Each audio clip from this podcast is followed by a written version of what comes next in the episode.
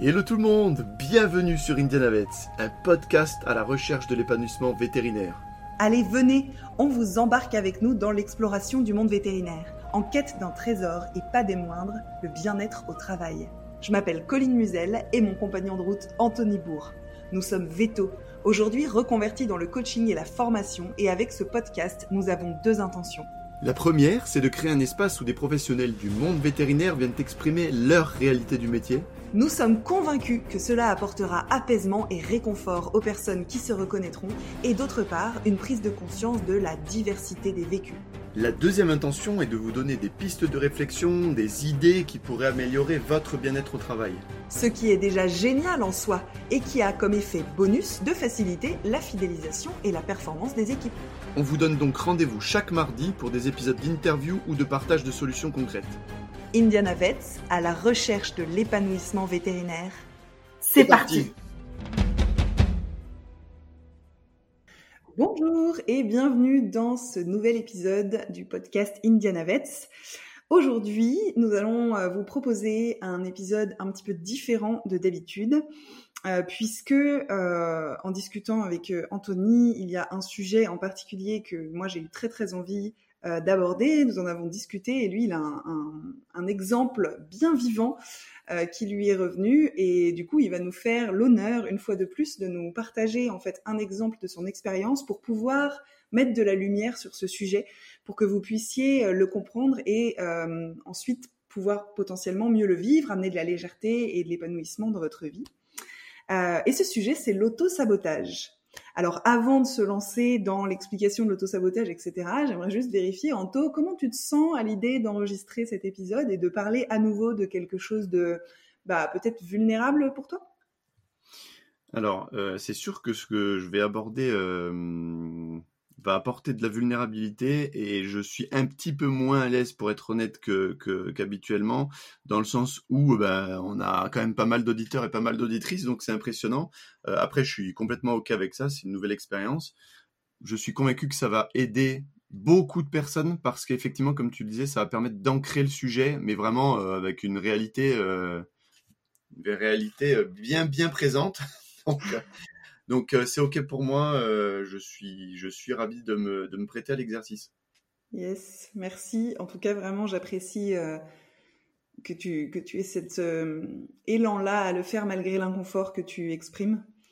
du coup, pour pouvoir je voudrais commencer par donner ma définition de l'auto-sabotage et j'insiste sur ça c'est-à-dire que c'est ma compréhension de ce que c'est, ma façon de le regarder. Et pourquoi je vous partage ça et pourquoi je vous dis que c'est ma façon? Parce qu'en fait, ma compréhension de ce mot euh, me permet de vivre cet apaisement, cette douceur, cette autocompassion. Et du coup, je me dis, si moi ça me permet ça, probablement que je suis pas le seul être humain à qui ça permettra ça. Et donc, je, je dis, voilà, c'est ma façon de le vivre, ma façon de le regarder. Et puis, vous, vous l'appropriez ou pas, vous, pour ensuite pouvoir vous aussi si c'est ça dont vous avez envie, avoir de l'autocompassion, de la bienveillance pour vous, amener plus de douceur dans un moment qui est en général très inconfortable. Du coup, pour moi, l'autosabotage, euh, c'est le fait de mener, très souvent, la majorité du temps d'ailleurs, selon moi, de manière inconsciente, mener des actions qui empêchent en fait d'atteindre son objectif, qui empêchent d'atteindre son envie, de réaliser son rêve, etc., quel que soit le rêve et quel que soit le niveau d'intensité de l'objectif. Hein. Et on parle donc d'auto-sabotage parce que on fait des choses ou on ne fait pas des choses euh, qui, du coup, vont empêcher le fait d'atteindre un objectif. Et on appelle ça du sabotage parce qu'il y a quelque chose qui se met sur le chemin. Et là, où pour moi c'est extrêmement important d'avoir ça à l'esprit, c'est que, selon moi, en réalité, quand on fait ça, on sabote le fait d'aller vers l'objectif parce que il y a une ou plusieurs parts de soi qui n'est pas du tout, en fait, OK avec le fait d'aller vers cet objectif. Il y a une part de soi qui ne se sent pas du tout en sécurité, qui n'a pas envie euh, et qui est complètement flippée ou qui est en résistance ou qui, qui, qui se rebelle contre cet objectif. Et donc, en fait, il y a effectivement une partie qui est du sabotage pour les parts de soi qui veulent aller vers l'objectif, mais il y a une partie du sabotage qui est en fait de la protection d'autres choses. Et c'est mmh. cette notion-là qui peut vraiment permettre d'avoir de la douceur, de la, de la compassion, de la bienveillance pour soi, parce que si en fait depuis des années j'ai envie, je sais pas moi, de me spécialiser en dermatologie, ou alors j'ai envie de, courir un marathon, ou j'en sais rien quels autres objectifs j'ai dans ma vie, mais que je le fais pas, que j'y arrive pas, que j'ai l'impression qu'il y a toujours un truc que je vais me retrouver à me mettre moi-même des bâtons dans les roues, et donc je peux vivre de la frustration, de l'agacement, de la lassitude, de la colère contre moi, etc. Si je prends conscience qu'en fait il y a peut-être quelque chose là-dedans qui est de la protection, et ça c'est vraiment ma croyance, c'est qu'en fait si je, suis régulièrement en train de foirer quelque chose dont j'ai vraiment envie, c'est qu'il y a quelque chose que je protège et dont j'ai pas encore conscience.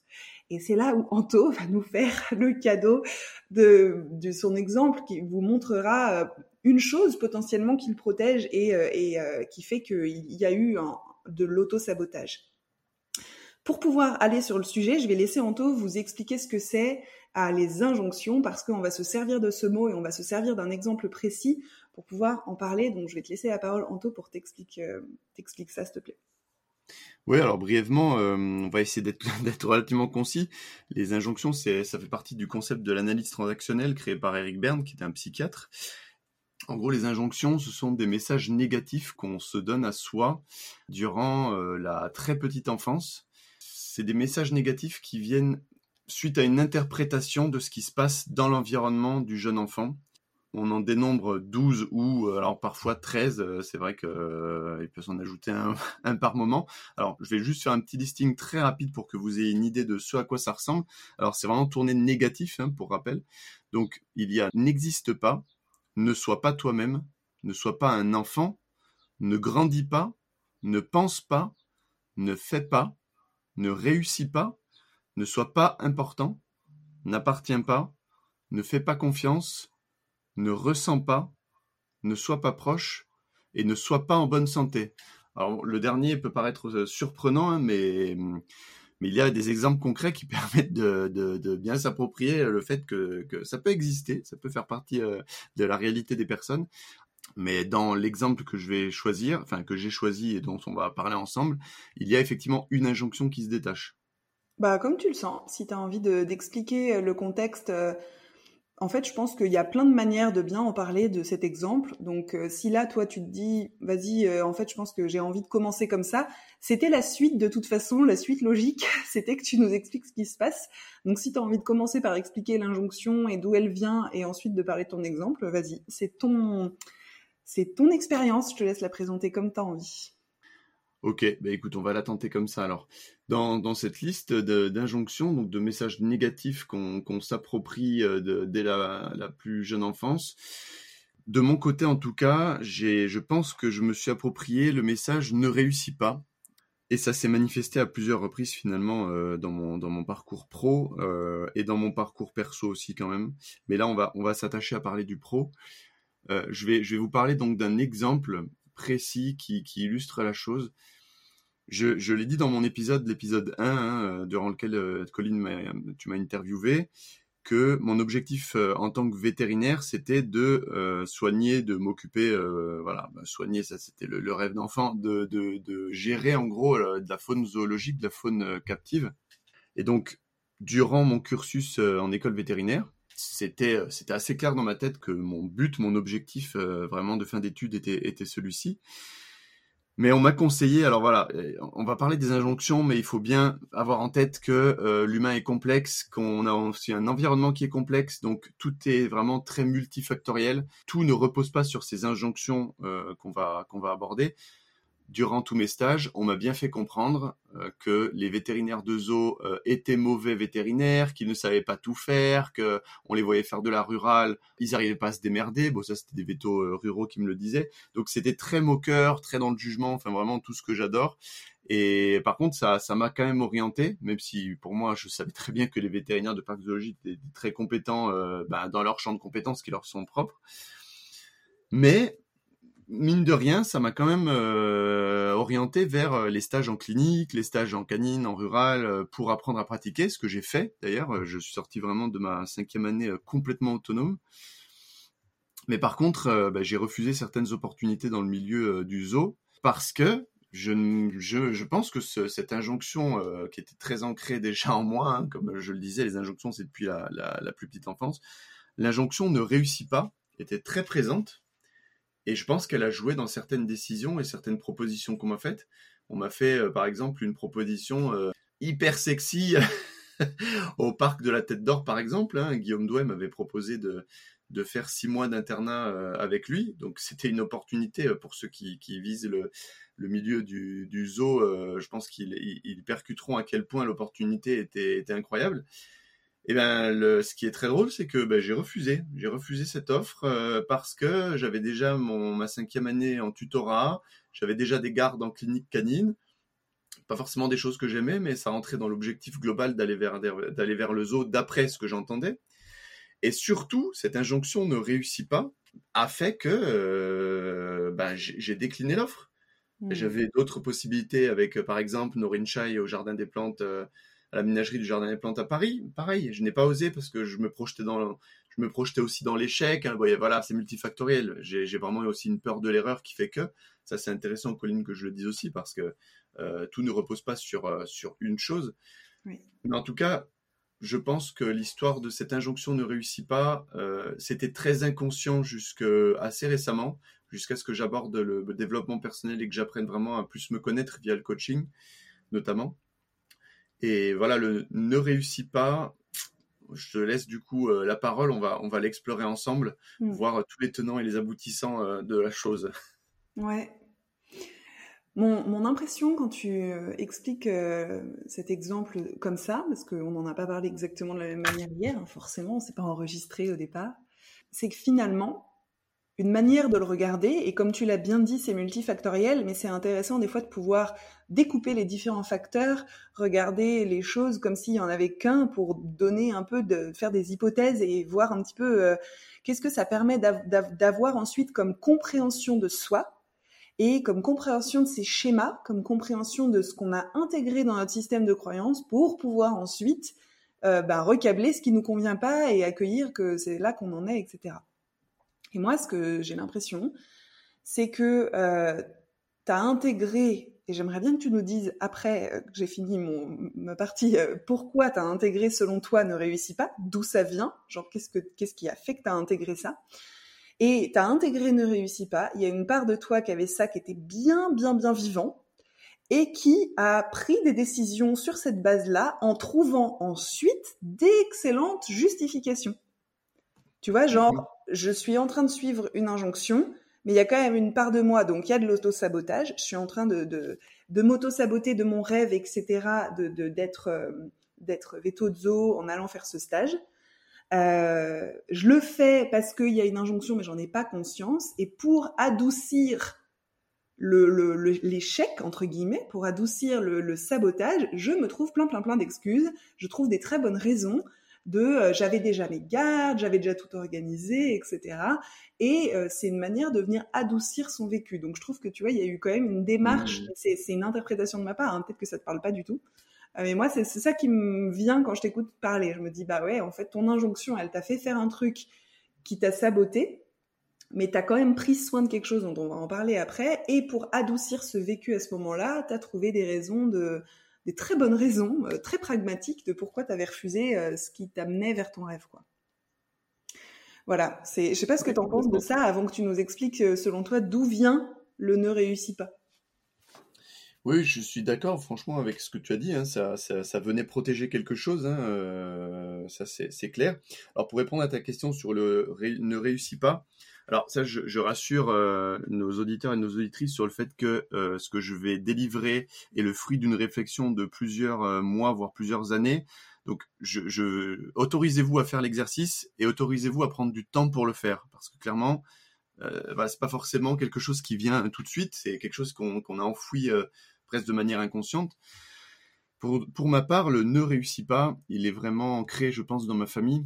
Euh, je suis issu d'une famille, euh, en tout cas du côté de ma mère, euh, très très modeste. Le milieu vraiment paysan. De toute façon, mon nom c'est Bourg, B-O-U-R, hein, dans le patois lorrain, ça veut dire paysan, donc tout est dit. C'est un milieu. Alors paysan, ça peut être aussi riche hein, dans, dans certaines régions, bon pas dans mon cas. C'est vraiment un milieu très modeste. Et dans la génération de mes parents, clairement, je sais que la réussite était très très mal vue par les générations au-dessus, donc génération de mes grands-parents. D'ailleurs, un de mes oncles a professionnellement bien réussi et je sais euh, clairement, par exemple, que ma grand-mère le voyait d'un très mauvais œil.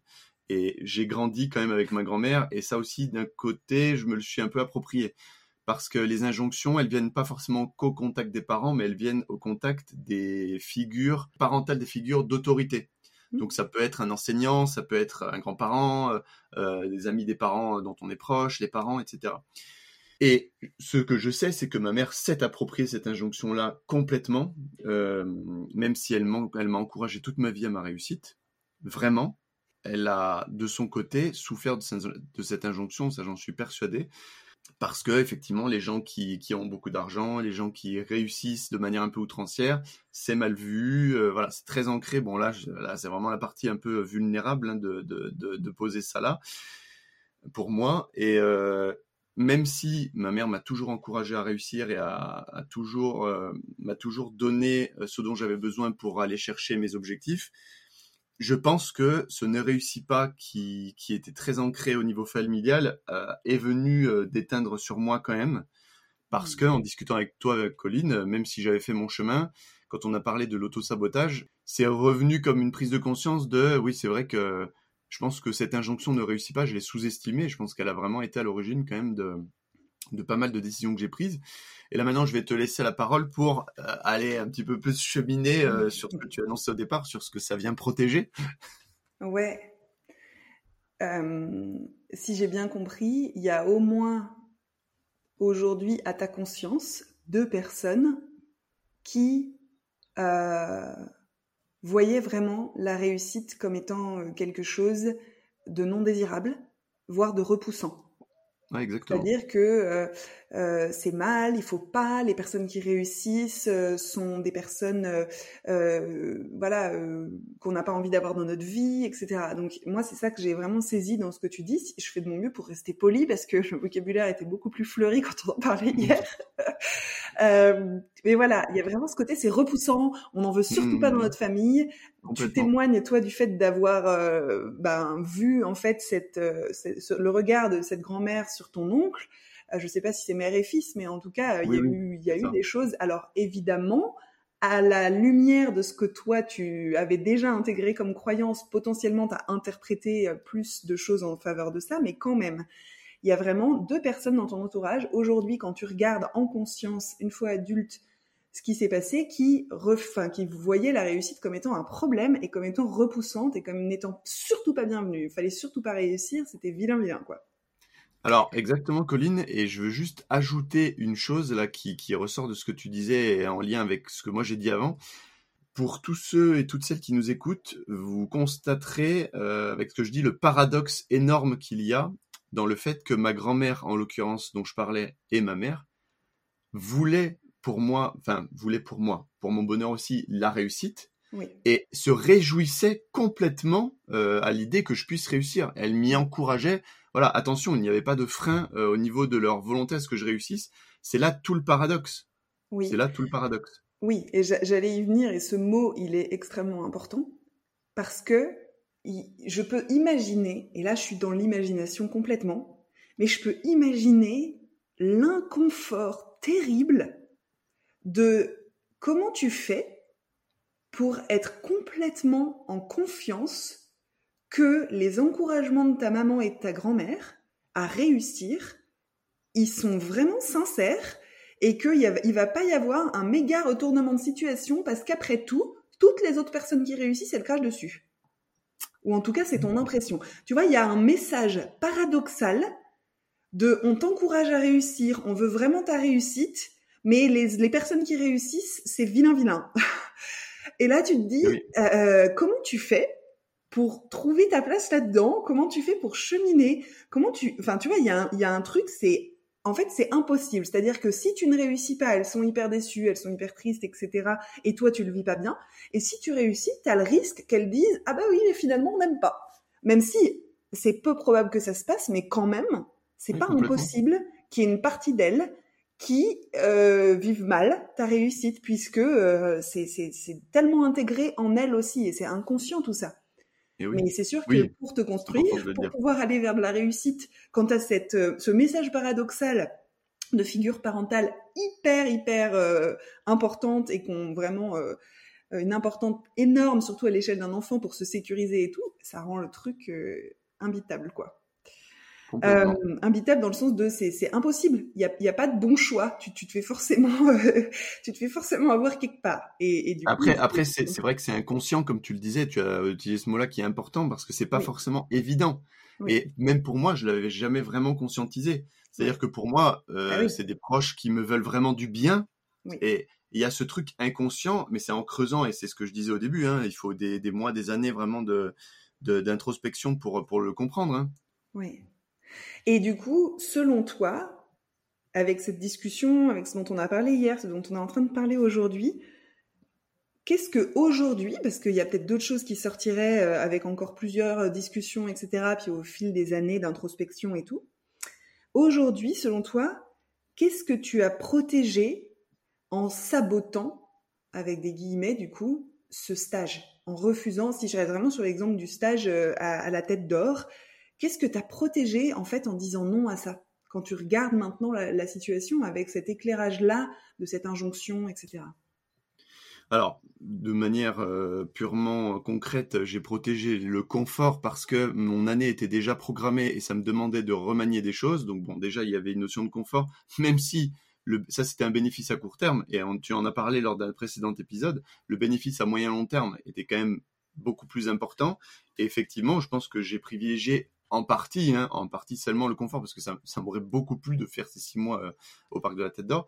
Et pour revenir à l'injonction ne réussit pas, euh, ça venait protéger quelque chose qui est présent chez chacun d'entre nous, alors à des degrés différents, mais tout le monde va sûrement euh, se reconnaître plus ou moins là-dedans. C'est ça protégeait l'appartenance, ça protégeait mon besoin d'appartenance à ma famille. Mmh. C'est-à-dire que, comme on le disait, l'oncle en question euh, était vu comme voilà quelque chose de négatif parce que parce que la réussite. Et inconsciemment il y avait sûrement cette, cette peur de ne, de ne plus faire partie de la famille de ne plus être aimé. Enfin après c'est des mots dans lesquels je ne me reconnais pas mais j'ai vraiment conscience que c'est inconscient et que c'est enfoui euh, depuis le début c'est vraiment là toute la complexité, tu vois, même en, discutant, euh, je m'aperçois à quel point le sujet est complexe, hein, même si dans ma tête c'est relativement clair, ça reste quand même très très complexe, ouais. Ouais. Oui, et puis surtout que mine de rien, là on est euh, sur la frontière euh, thérapie coaching parce que tout ça, ça part de la prime enfance et que euh, ben moi ici il y a des protocoles que j'aime bien utiliser qui sont tout à fait utilisables même en coaching d'aller vraiment et on va pas le faire ensemble là parce que c'était pas du tout ce qu'on s'était dit qu'on faisait mais je le, dis pour euh, laisser imaginer aux gens euh, ce qui, pourrait se passer pour elles et pour eux en le faisant. Mais aller discuter aller vraiment laisser de la place à la part de soi en fonction de l'âge qu'on sent qu'elle a la petite part de soi qui dit non non non mais moi je veux surtout pas réussir en fait parce que j'ai bien vu que si je réussis, derrière, on va plus m'aimer. Et dans le plus m'aimer, c'est déjà hyper violent, mais en fait, il y a aussi la peur de mourir. Parce qu'on reste quand même un mammifère euh, nidicole, donc ça veut dire que moi j'ai besoin de mes parents euh, adultes euh, pendant plusieurs années pour pouvoir survivre. Donc il y a vraiment, c'est vraiment multicouche. Il y a énormément, énormément de couches, mais voilà, en tout cas, finalement, il y a une part de toi qui a refusé ce stage. Il y a une part de toi qui est dégoûtée, qui voit ça comme du sabotage. Tu te dis merde, j'ai raté ma carrière de vétérinaire zoologue parce que j'ai refusé ce stage et tout. Mais il y a aussi, ben, à ce moment où j'ai refusé ce stage, j'ai protégé mon confort et toute la facilité, toute la fluidité que j'avais dans les choix qui étaient déjà faits pour mon année. Et en fait, il y a probablement aussi une part de toi qui a, qui a refusé ce stage pour être sûr de continuer d'appartenir au noyau familial, de recevoir l'amour familial, d'avoir de la sécurité affective. Même si c'est pas 100% euh, que ça, mais il y a aussi ça. Qu'est-ce que ça hmm. te fait de regarder ça comme ça? Bah, c'est très éclairant et je reviens juste sur ce que tu as dit sur la thérapie. Effectivement, hein, à l'écoute, euh, c'est très bien de recadrer en disant qu'on est, on est à la frontière de la thérapie tout en restant plus dans une posture de coach, je trouve, dans ton questionnement, dans ce que tu apportes. Mettre le doigt sur l'injonction ne réussit pas, ça permet de se projeter dans l'avenir en ayant conscience de son mécanisme, en ayant conscience de cette injonction qui a été là depuis le début, pour voilà, prendre conscience que ça apporte quand même quelque chose, c'était en réponse à quelque chose, hein. euh, et ça me permet de me protéger. Et dans cette vision justement de, de, de, de s'améliorer, de faire mieux en prenant conscience de tout ça dans l'avenir, j'avais très envie, euh, Colline, avec toi, d'aborder euh, un, une règle euh, qui a été créée par le même Eric Berne qui a créé l'analyse transactionnelle, qui est la règle des 3 P. Mmh. Protection, permission, puissance. Euh, c'est une règle qui peut vraiment faire la différence. C'est quelque chose qu'on utilise aussi couramment dans le coaching. Donc, euh, suspense, je pense que nous l'aborderons dans un prochain épisode. Exactement, on va faire ça, on va maintenir un petit peu de suspense, faire du teasing pour utiliser des mots anglais. Euh, ouais, parce que là, c'est important qu'on puisse clôturer sur celui-là. Euh, mais oui, effectivement, on va pouvoir proposer cet outil parce que c'est un outil qui peut vraiment aider à sortir de l'auto-sabotage, même si, je vous le rappelle, derrière ce qu'on appelle l'auto-sabotage, il y a la protection de quelque chose qui est extrêmement important. Donc en fait, dans l'auto-sabotage, il y a quelque chose de très beau et de très précieux, même si euh, on n'aime pas complètement les conséquences de ça. Il y a quelque chose de très beau et je crois vraiment, et moi personnellement, quand j'arrive à le faire pour moi-même, que ça amène énormément de compassion pour soi de voir ça. Hmm. de voir le précieux derrière quelque chose qui est vu comme du sabotage. Le terme est extrêmement violent, je trouve. Et du coup, pouvoir se dire ah mais en fait, dans le sabotage, il y a aussi de la protection, même si j'ai pas encore trouvé de quoi. Peut-être que du coup, je peux être un petit peu plus doux et douce avec moi-même. En tout cas, c'est mon invitation pour vous qui nous écoutez et pour nous qui vous parlons. Parce que perso, j'ai encore besoin de beaucoup m'entraîner à la douceur envers moi. Celles et ceux qui me connaissent le savent. Je fais de mon mieux. Ok. Génial. Bon, bah écoutez, tu voulais dire une dernière chose en tout avant qu'on termine? Non, non, pour moi c'est tout bon, tu as très bien conclu, donc euh, je dis au revoir à tout le monde. Allez, super, passez une très belle fin de journée à toutes et à tous, quel que soit le moment où vous nous écoutez, et on vous dit à très bientôt dans un prochain épisode. Ciao, ciao. Eh, tu as aimé ce podcast et tu as envie de gagner en confiance, en plaisir et en sérénité? Tu sens que tu as vraiment envie de t'épanouir au travail et tu ne sais pas comment t'y prendre? Tu peux nous contacter via Messenger ou LinkedIn en cherchant Anthony Bourg ou Colline Musel et tu es libre de choisir quelle main tendue tu souhaites prendre. Et si tu as envie de partager tes réactions, tes questions, ton témoignage, on te retrouve sur le groupe Facebook du même nom, Indianavet. À, très, bientôt.